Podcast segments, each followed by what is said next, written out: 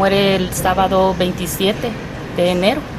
Ese día pues me notifica el penal de Izalco, recibí una llamada de ellos eh, diciéndome por qué él había fallecido, que él había sido trasladado desde el penal de Izalco hacia este, un hospital y pues que fuera a hacerme presente para, para retirar su cuerpo. ¿Por qué muere? Hasta el día de ahora no tengo todavía el dictamen médico del hospital, pero sí tengo el de medicina legal, que según el reporte, él murió de edema pulmonar, causa preliminar pendiente, reporte de estudios complementarios, ya que a él se le tuvo que realizar la autopsia. Esa es la única información que yo tengo hasta el momento. Roberto murió sin poder despedirse de su mujer, Verónica. Diabético y con problemas de tensión fue detenido en 2022 bajo el régimen de excepción en El Salvador. No tenía antecedentes penales ni pruebas en su contra. La fecha de su primera audiencia judicial se había pospuesto para 2025, pero no aguantó. A Verónica la llamaron para recoger un cuerpo demacrado por el hambre. Para ese entonces pues se rumoraba mucho que ellos estaban actuando a través de números, números, aunque las personas no tuvieran nada que ver. Creo que ese fue el caso de, mi pareja, porque cuando yo le pregunté al policía, él dígame cuál es el motivo por el cual usted se lo está llevando, si desde luego, desde luego usted me está entregando sus pertenencias, es porque no le ha encontrado nada. Si usted ya lo revisó en el sistema, le dije, usted no le ha encontrado nada, ¿cuál es el motivo? Y me dijo, me dijo así con bastante perpotencia, su deber era llevárselo y que de todas maneras se lo iba a llevar y no me dio mayor explicación. Verónica y su marido regentaban una pequeña pupusería en la conflictiva colonia del 22 de abril, controlada por las pandillas, hasta que Bukele empezara su guerra contra las maras. Para ella empieza ahora una batalla vital quiere denunciar que su marido fue víctima de un cupo policial de detenciones en comunas pobres del Salvador. Pues yo voy a hacer hasta lo imposible para ser la voz de la que ya no lo tienen, como por ejemplo mi pareja. No se le dio una oportunidad de, de tener un juicio. Quiero luchar para que se conozca que hay personas que realmente están ahí adentro, pero están atadas, no tienen el derecho y no tienen voz para decir ayuda. Al menos 75.000 personas han sido detenidas en el régimen de excepción desde marzo de 2022. Entre los detenidos y reconocido por el propio gobierno de Bukele hay inocentes, incluso más de 200 muertos como Roberto. Marvin Reyes, del Movimiento de Trabajadores de la Policía Nacional Civil, intenta documentar los casos de abusos gracias a la información que le comparten agentes en activo. En este momento van más de 200 personas que han fallecido en los centros penales, principalmente en el penal de Mariona y en el penal de Izalco, que son los dos penales donde ha salido más gente fallecida. ¿Producto de qué? Número uno, inasistencia médica personas que iban con problemas de salud, nunca les asistieron en nada y murieron. Número dos, torturas dentro de los penales.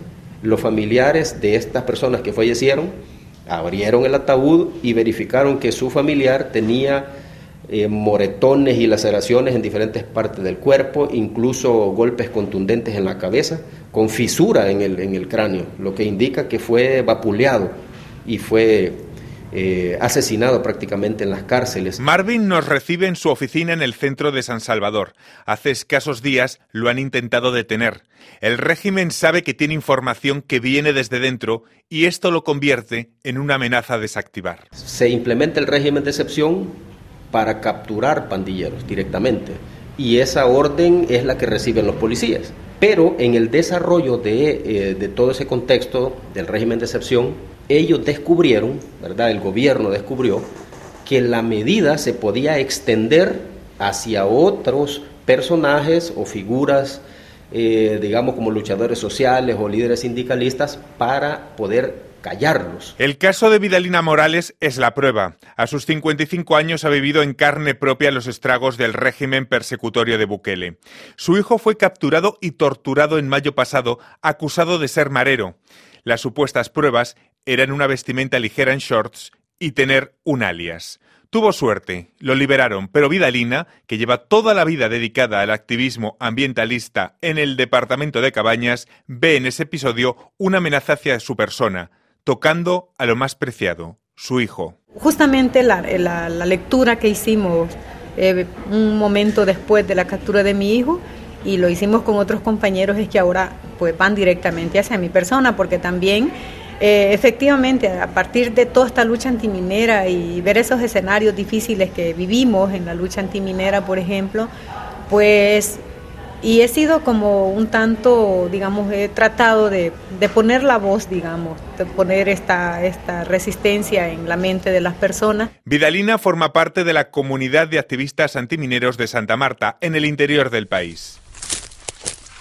Aquí, cerca de la frontera con Honduras, creen que detrás de estas amenazas está la agenda oculta de Bukele. El gobierno buscaría revertir la prohibición a la actividad minera vigente en el país desde 2017. Para los activistas de Cabañas, la estrategia es clara. Tocan a sus hijos para amedrentarlos y poner en marcha sus planes con multinacionales. Y bueno, ya lo que, lo que sucede con mi hijo, pues justamente es para detener, ¿verdad? Y luego, imaginen que sucede otra cosa eh, bien impresionante para la comunidad. Militarizan la comunidad también. Después de la captura de mi hijo, viene una militarización para Santa Marta, o sea, para, para todo Cabañas.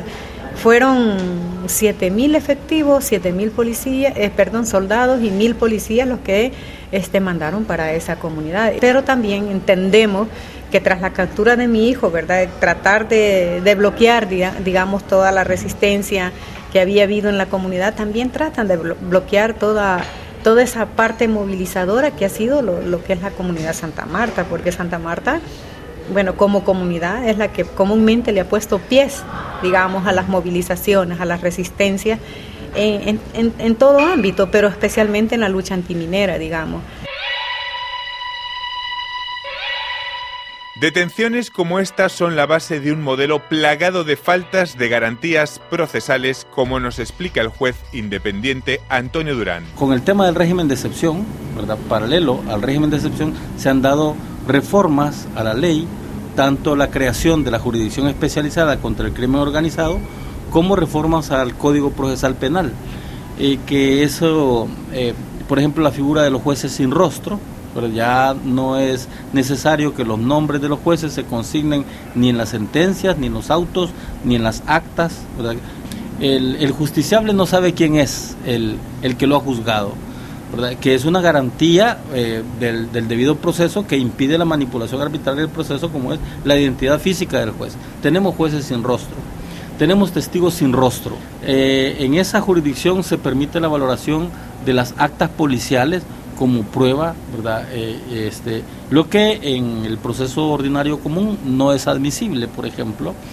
Pero aparte de eso, hay una dilación enorme en los juicios por la cantidad de detenidos que hay la cantidad de detenidos del, régimen eh, impide la celeridad, digamos, y únicamente se han estado dando audiencias de imposiciones de medidas cautelares o de revisión de medidas cautelares y tampoco hay vistas públicas. Eh, han ampliado también el plazo de, detención eh, provisional, bueno, el plazo de la instrucción a cuatro años para esta gente, cuatro años de instrucción. Y la detención provisional de manera ilimitada.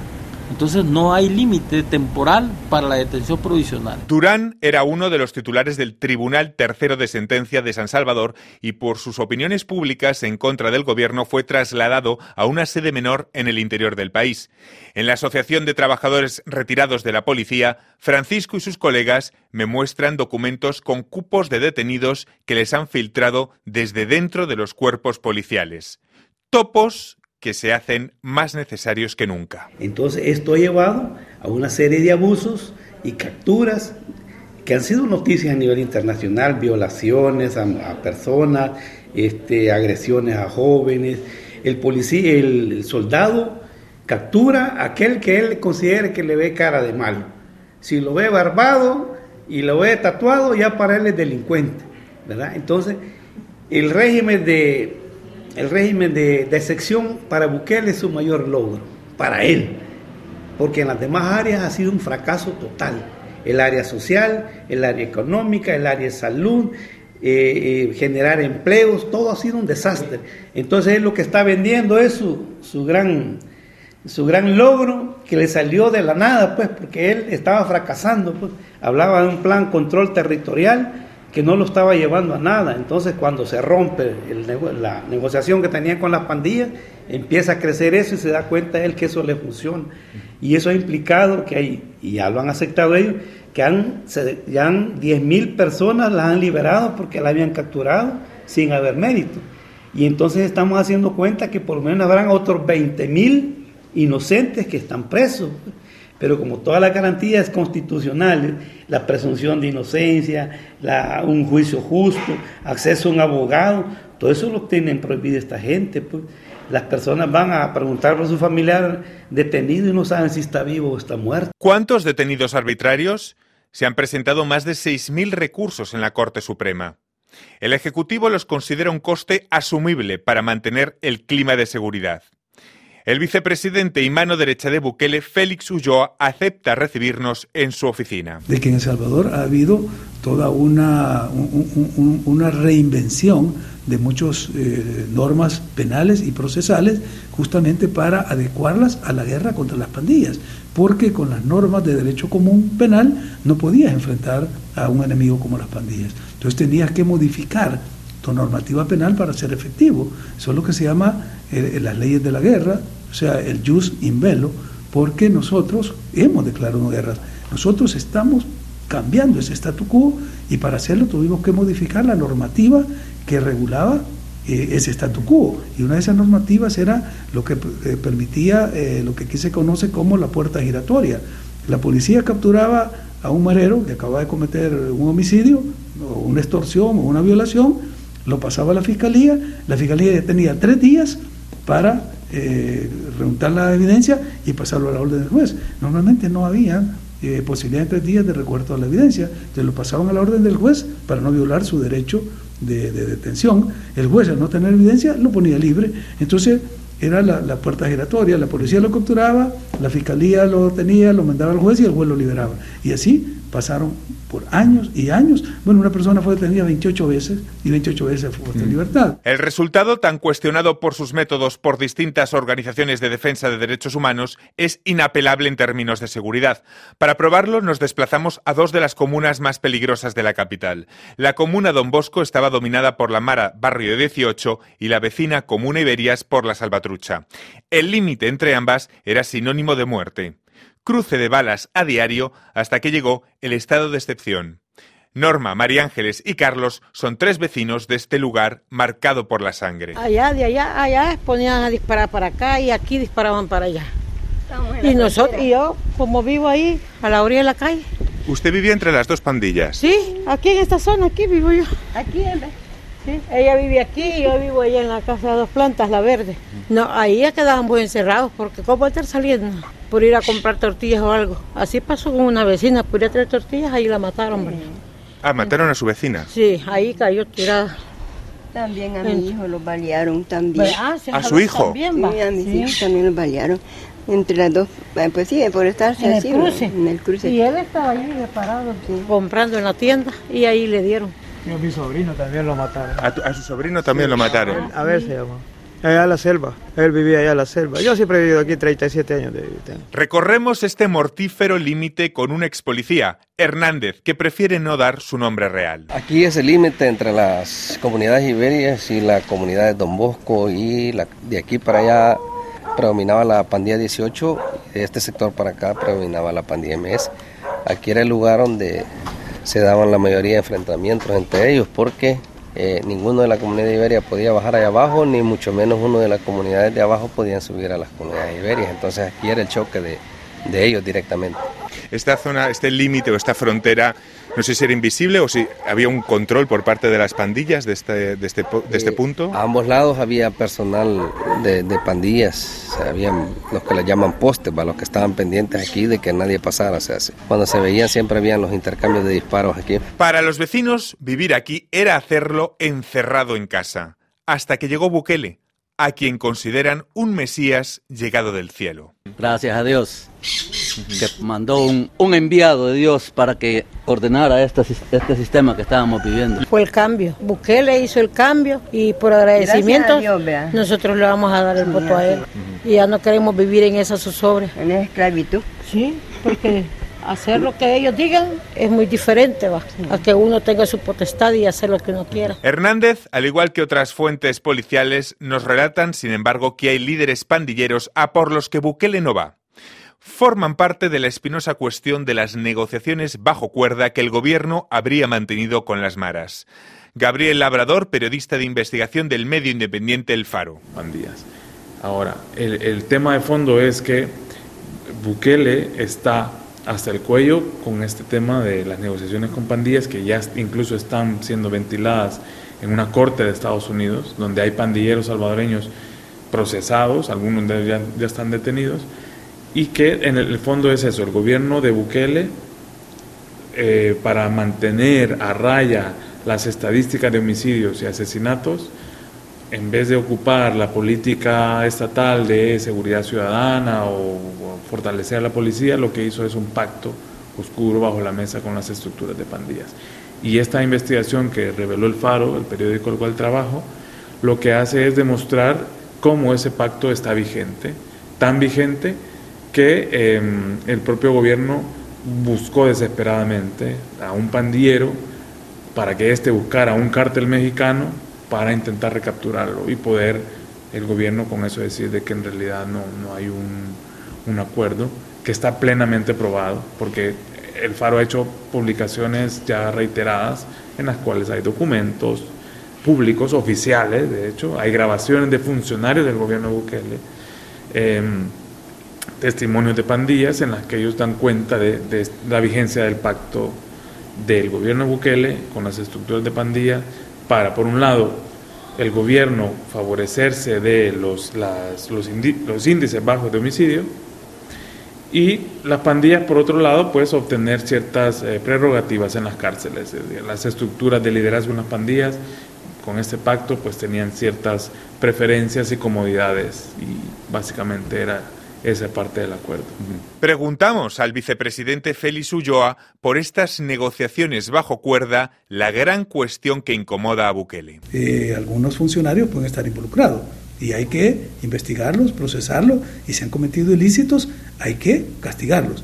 Pero no es lo mismo que una política de gobierno como la que sí vivimos con los dos gobiernos anteriores. Muchos analistas cuestionan que en un país en el que todo y todos pasan por Bukele, puedan existir funcionarios que negocien como electrones libres a espaldas del presidente.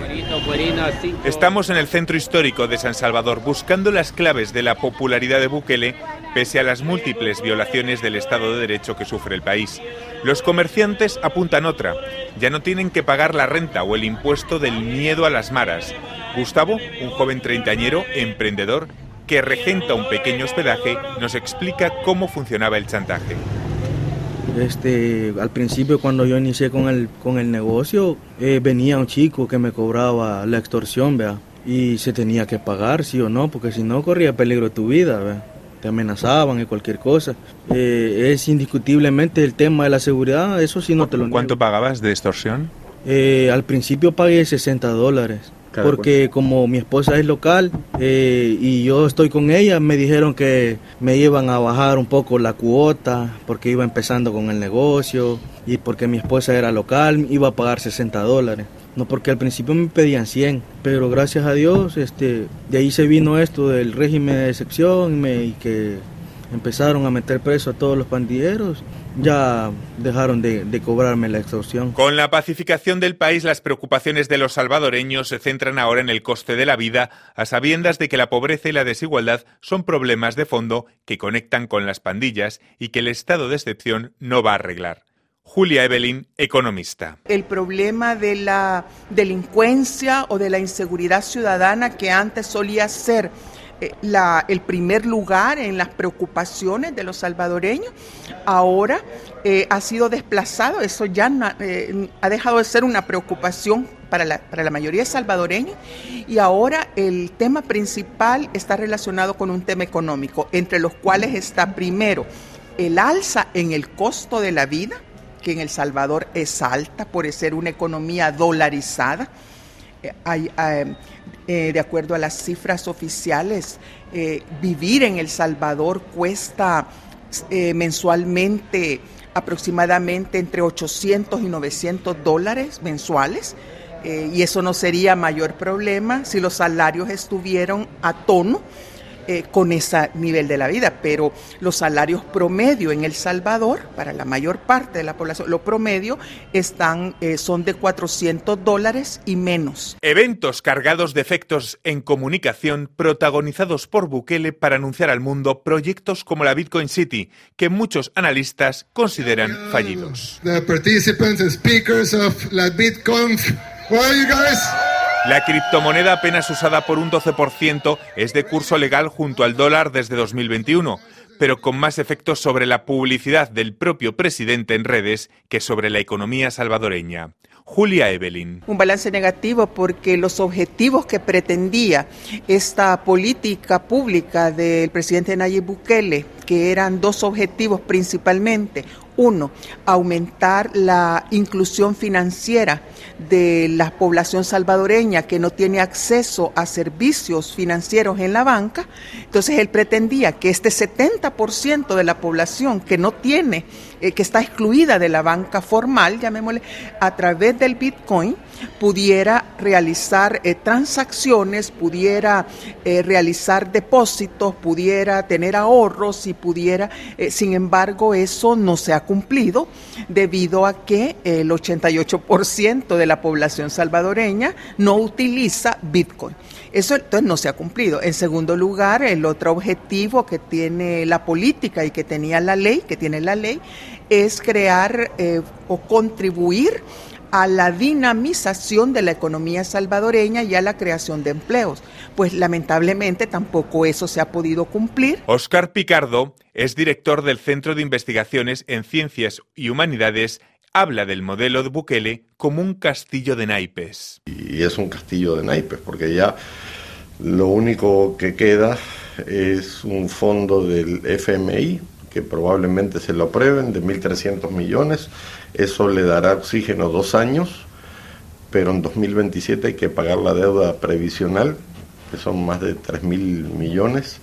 Entonces hay mucha incertidumbre para el futuro desde el punto de vista económico. Un castillo de naipes basado en la comunicación política y en las redes sociales. Este 4 de febrero Debemos proteger los logros en seguridad. Publicidad institucional mezclada con una avalancha de propaganda, una prensa oficialista que lo inunda todo, miles de bots en las redes e incluso youtubers e influencers con millones de seguidores que se venden al modelo Bukele para retratar un país que no conocen, pero poco importa.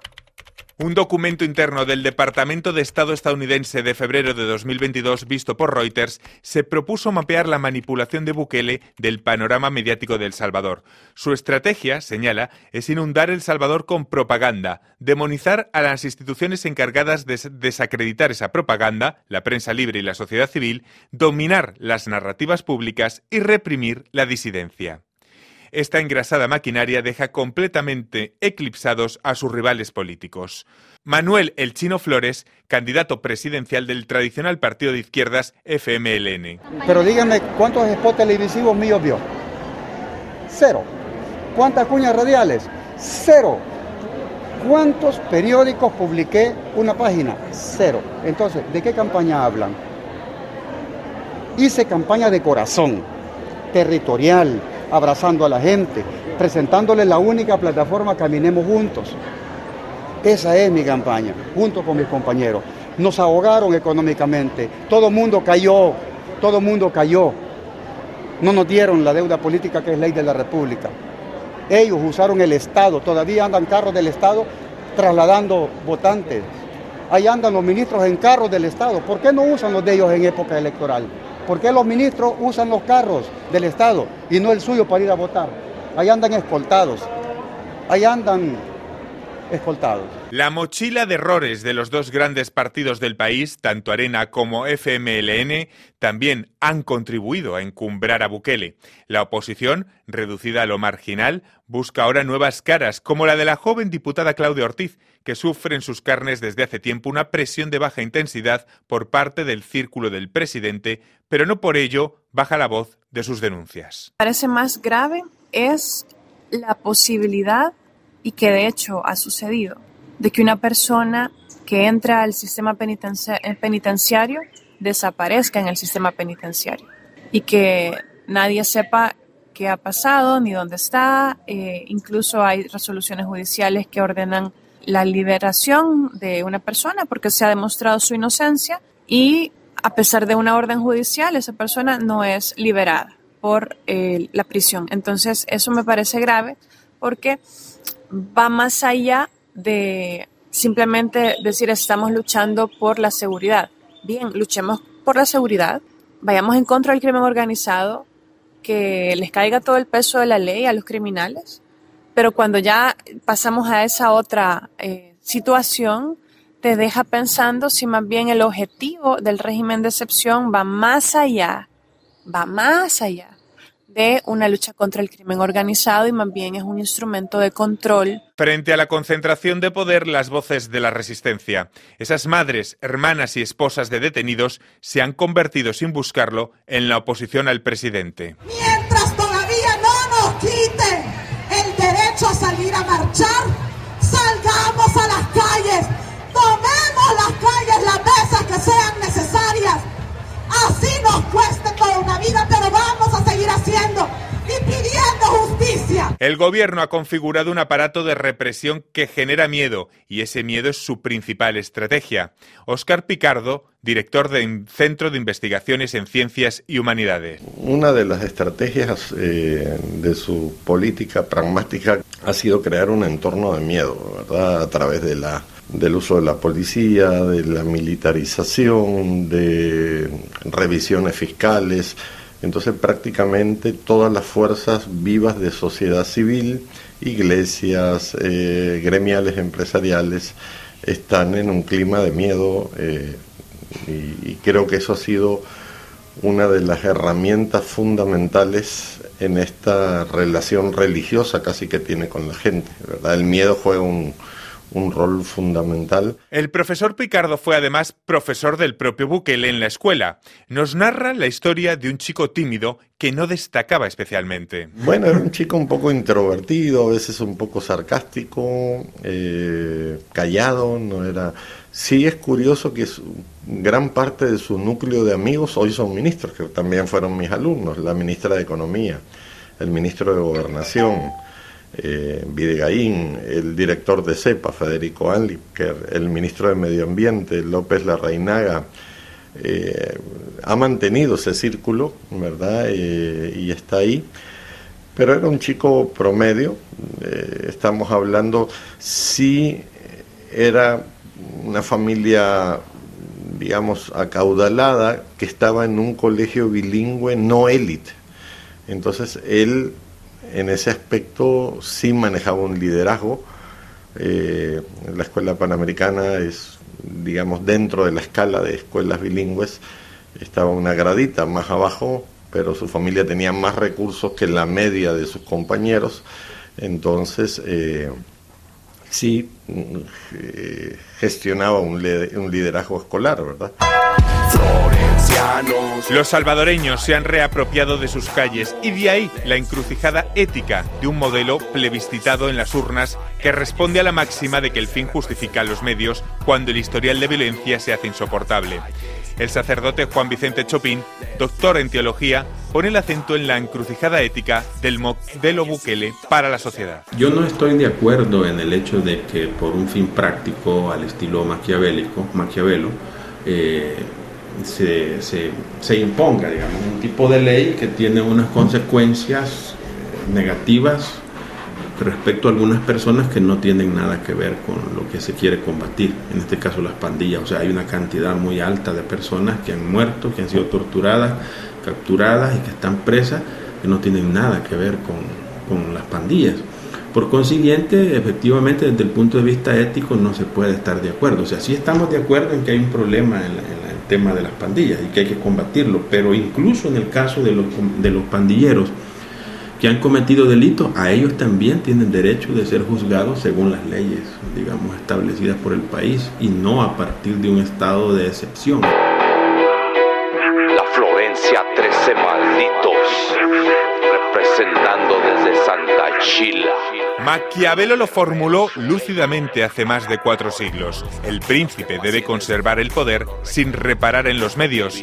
El historial de violencia nos pone a cada uno de nosotros ante un modelo que nos interroga ya no solo por nuestras convicciones políticas, sino también y sobre todo por nuestra ética. Los sobres de ellos mi pandilla empezaba la batalla y para atrás nadie le daba en su madre sobres de ellos nada más eso escuchaba botellazos por el aire a toparle a esquivarle ya corrieron esos putos se llevaron plomo en carne nos nombraron los malditos por causar mucho peligro. Los pelones florencianos Santa Chila es testigo. Un saludo mi pandilla desde México querido. A las clicas de Califas F sureños malditos. Sureños malditos. Florencianos, las calles controlamos, del sur somos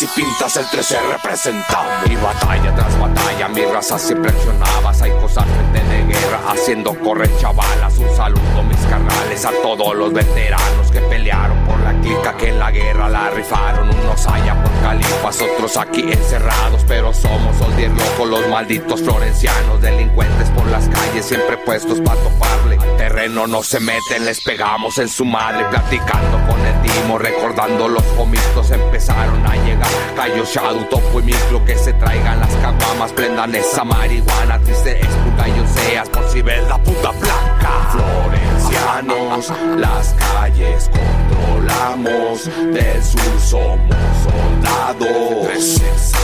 En calles y pintas el 13 representamos. Florencianos, las calles controlamos Del sur somos soldados en calles y pintas el 13 representamos Esto está de los noventas, pura raza real cholera. Saludos para mis homies que brincaron la frontera. Al chaborras, delincuente, payaso, toda su gente. Al José Joker, chavita, del IP del surteniente Liru Baxter, la 6-4 de maldito loco diablo. Medianoche los termitas en Los Ángeles quiqueando. Un respeto para Jando, para ñoño, para el Shaibo y para todos los caídos. Cabe Pacheco y el Yaro Y pues como olvidarnos del titilo con manchado. Fueron guerreros soldados de mi barrio florenciano. Una chela para el suelo, dice 13 locos bandos Siempre todos bien activos, nos mandan operativos. Pero en lo que ellos llega la misión pues ya la hicimos. Somos sureños maníacos, las calles nos enseñaron a paliar con nuestra placa. Un respeto nos ganamos.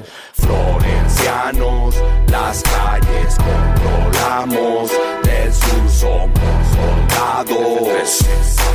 En calles y pintas el 13 representamos Florencianos, las calles controlamos Del sur somos soldados. En calles y pintas el 13 representamos. Desde los noventas Peleando en la guerra La raza sureña La Florencia malditos. Ese Rayer, Pelón, el Tony, el Moruso Todos los locos veteranos Ángeles, California, México, Santa Chila, la Florencia representando, Southside Locos, siempre al frente de guerra.